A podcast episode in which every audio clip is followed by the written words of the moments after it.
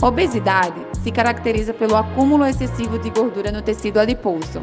É classificada como uma patologia crônica degenerativa e inflamatória, que ocorre em decorrência à má alimentação, fatores metabólicos, hormonais, genéticos, psicológicos e sedentarismo.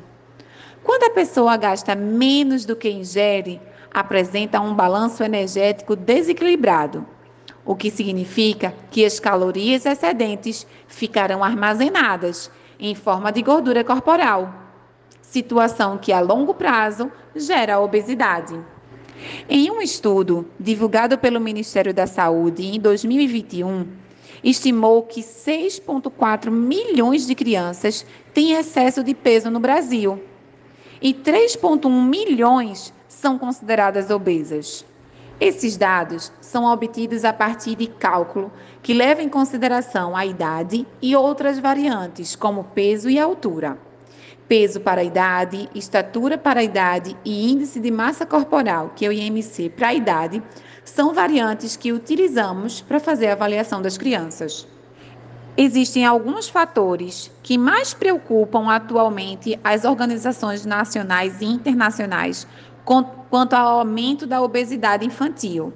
São eles: o consumo cedo e excessivo de açúcar, gorduras saturadas, processados e ultraprocessados, as propagandas de alimentos não saudáveis direcionado ao público infantil e a inatividade física.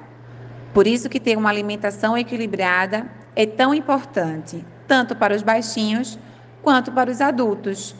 Ela ajuda a equilibrar o ganho energético, previne doenças associadas como diabetes, hipertensão, doenças de tireoide, câncer, fornece alimentos de alto valor nutricional, que são diferentes de alto valor calórico, e auxilia no desenvolvimento físico, intelectual, emocional e social das crianças.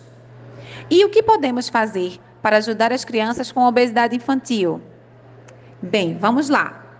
Monte uma rotina com todos os horários e as atividades do dia, inclusive os horários e as rotinas alimentares. Limite o tempo do uso de tela, TV, celulares. Pratique atividade física, faça algum esporte. Beba bastante água. Evite o consumo de alimentos ultraprocessados. Tenha uma noite de sono.